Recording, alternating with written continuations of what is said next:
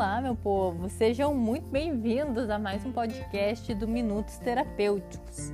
Se você ainda não me conhece, meu nome é Mariana Brutti, eu sou psicóloga, então vem comigo para mais um episódio. Hoje vamos falar sobre um tema que é campeão na caixinha de perguntas, que é campeão em todos os posts que eu faço. Sempre surge essa demanda: dizer não. Não, uma palavrinha tão pequena, curta, que diz muita coisa e a gente tem dificuldade em dizê-la.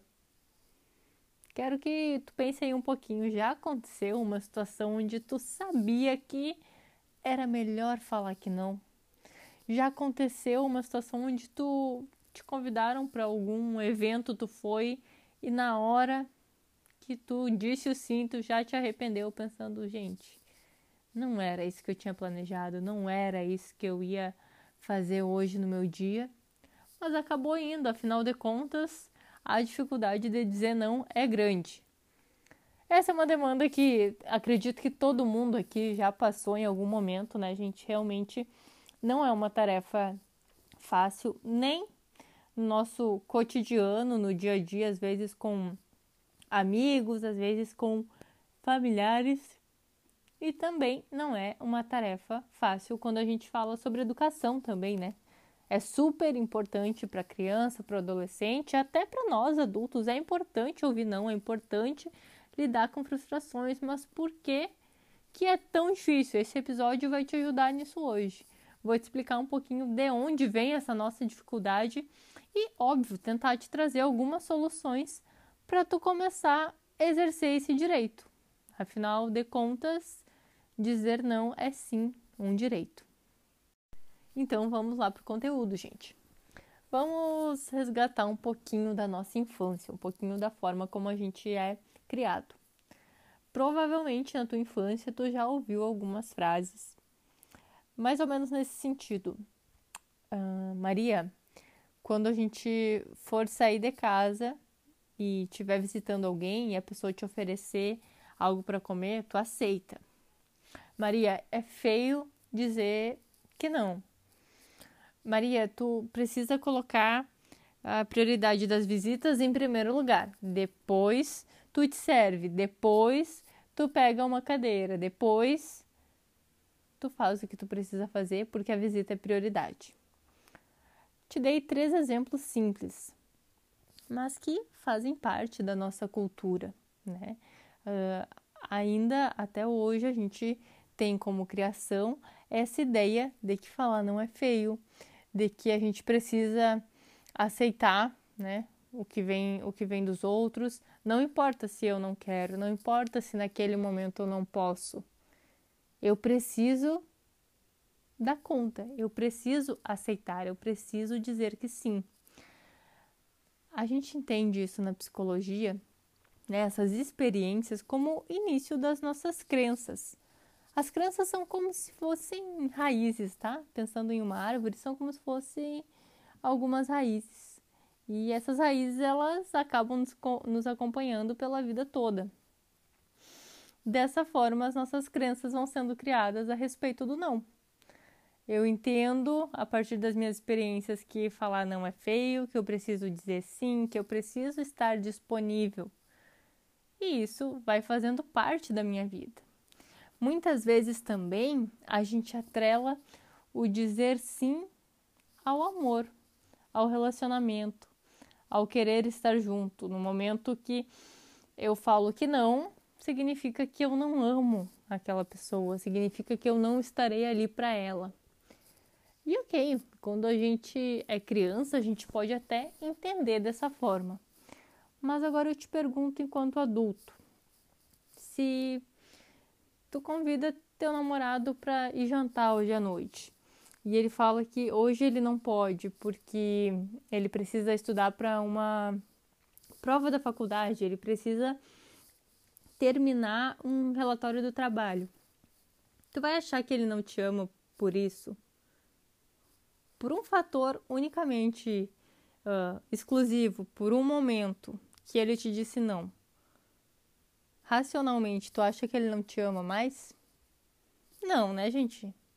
Acho que todo mundo aqui é adulto entende que os nãos eles vão aparecer na nossa vida, na nossa, no nosso cotidiano. Porém, eu falei, atente, eu falei racionalmente, emocionalmente, provavelmente, tu entenda isso como uma forma de rejeição. O não, ele sempre é visto como uma forma de rejeição.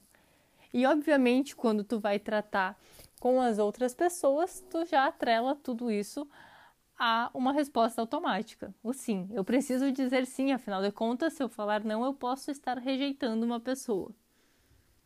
E as coisas não são bem assim quando a gente está falando da vida adulta.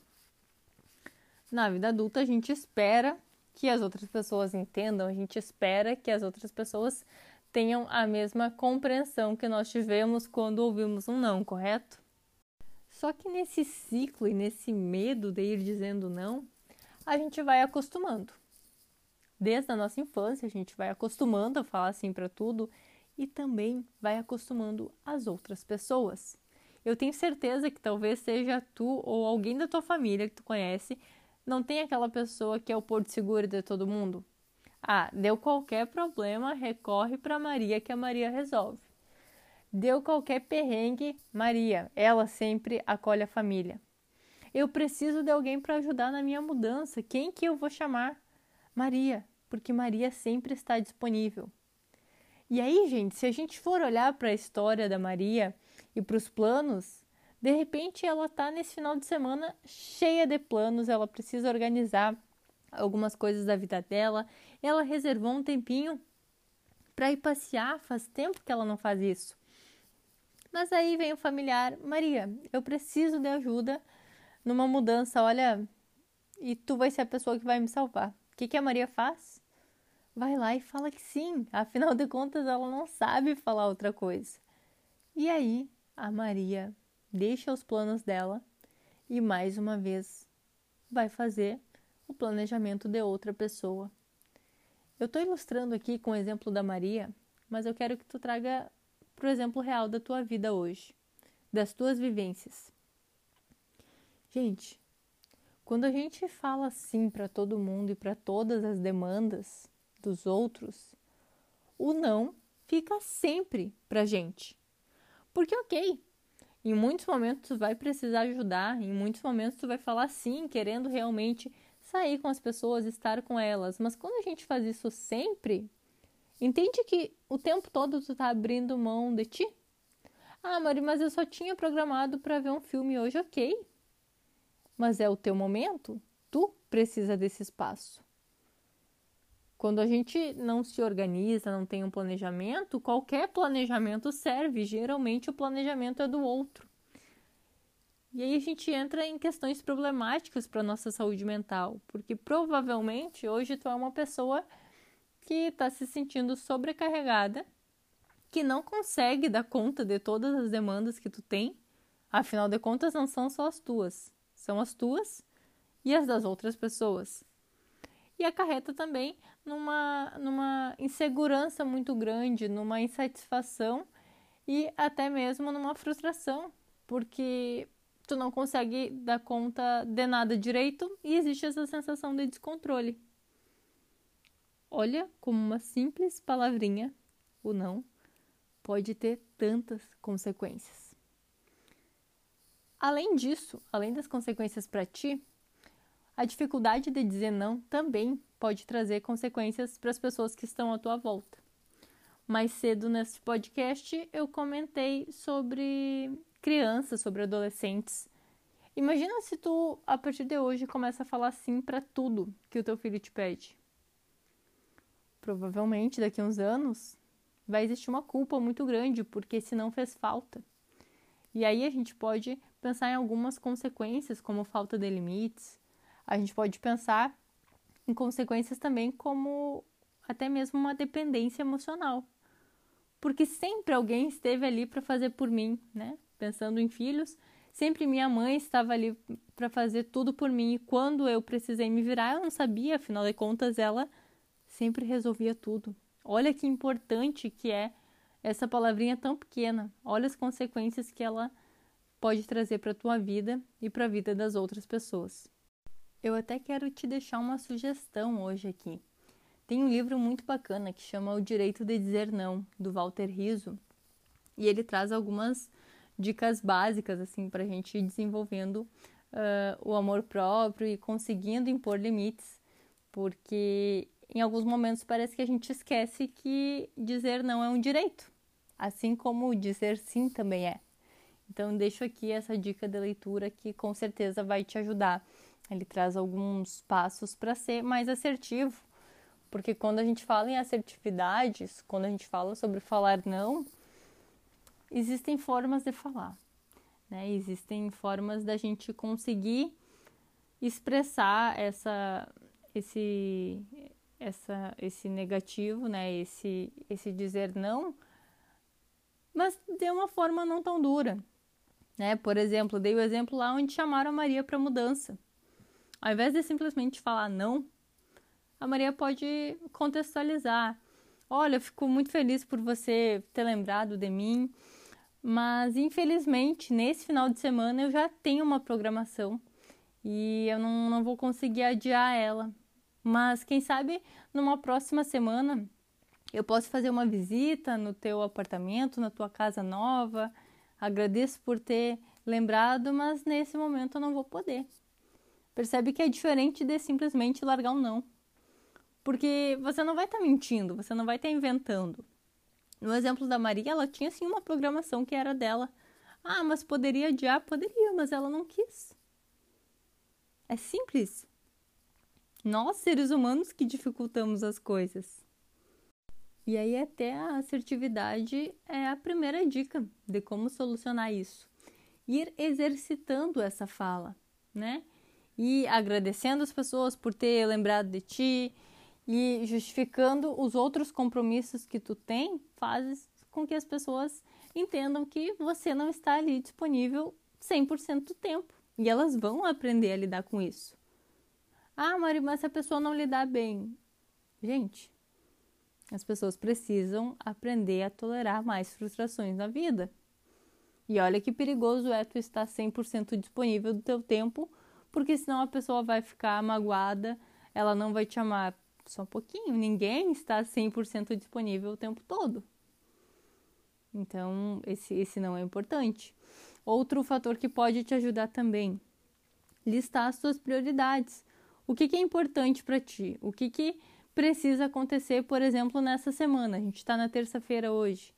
O que, que precisa acontecer ao longo dessa semana? Entender quais são as tuas prioridades também ajuda a entender a tua agenda. Quando alguém precisar de mim, quando alguém uh, solicitar minha ajuda, eu posso estar disponível ou não posso? Eu estarei abrindo mão de algo que é uma prioridade para mim ou não? A gente precisa entender isso também. E ter um planejamento adequado, gente. Falei antes aqui nesse podcast sobre ah, convidar o namorado para jantar. Por exemplo, se no sábado à noite é o dia de tu sair com a tua mulher, com teu marido, se no sábado de noite é o dia que tu encontra tuas amigas, tu sabe que nesse período tu não vai programar alguma coisa para ti, porque já existe um compromisso com as outras pessoas.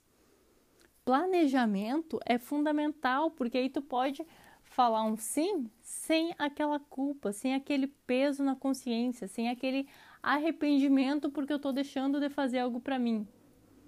Para tudo existe momento, para tudo existe um porquê também. Se eu sei que nesse, nesse sábado é o dia de sair com as minhas amigas, eu tenho esse porquê claro, eu não vou aceitar logo na sequência ir para uma balada com mais outro grupo de amigos porque não faz parte do meu planejamento. Então, para a gente encerrar esse episódio de hoje, eu queria te lembrar que talvez tu tenha esquecido que dizer não é um direito teu. Tu precisa exercer mais ele. Pelos outros, não, não somente, mas por ti. Tu tem o direito de dizer não e tu deve, em muitos momentos, dizer não. Porque, lembra, quando sim é para os outros, o não é para ti. Sempre é para ti. Então, pensa sobre isso, coloca em prática. Não é porque me convidaram que eu sempre tenho que ir. eu posso também decidir fazer outras coisas. Muito obrigada para você que me acompanhou até aqui. Eu te espero no próximo podcast.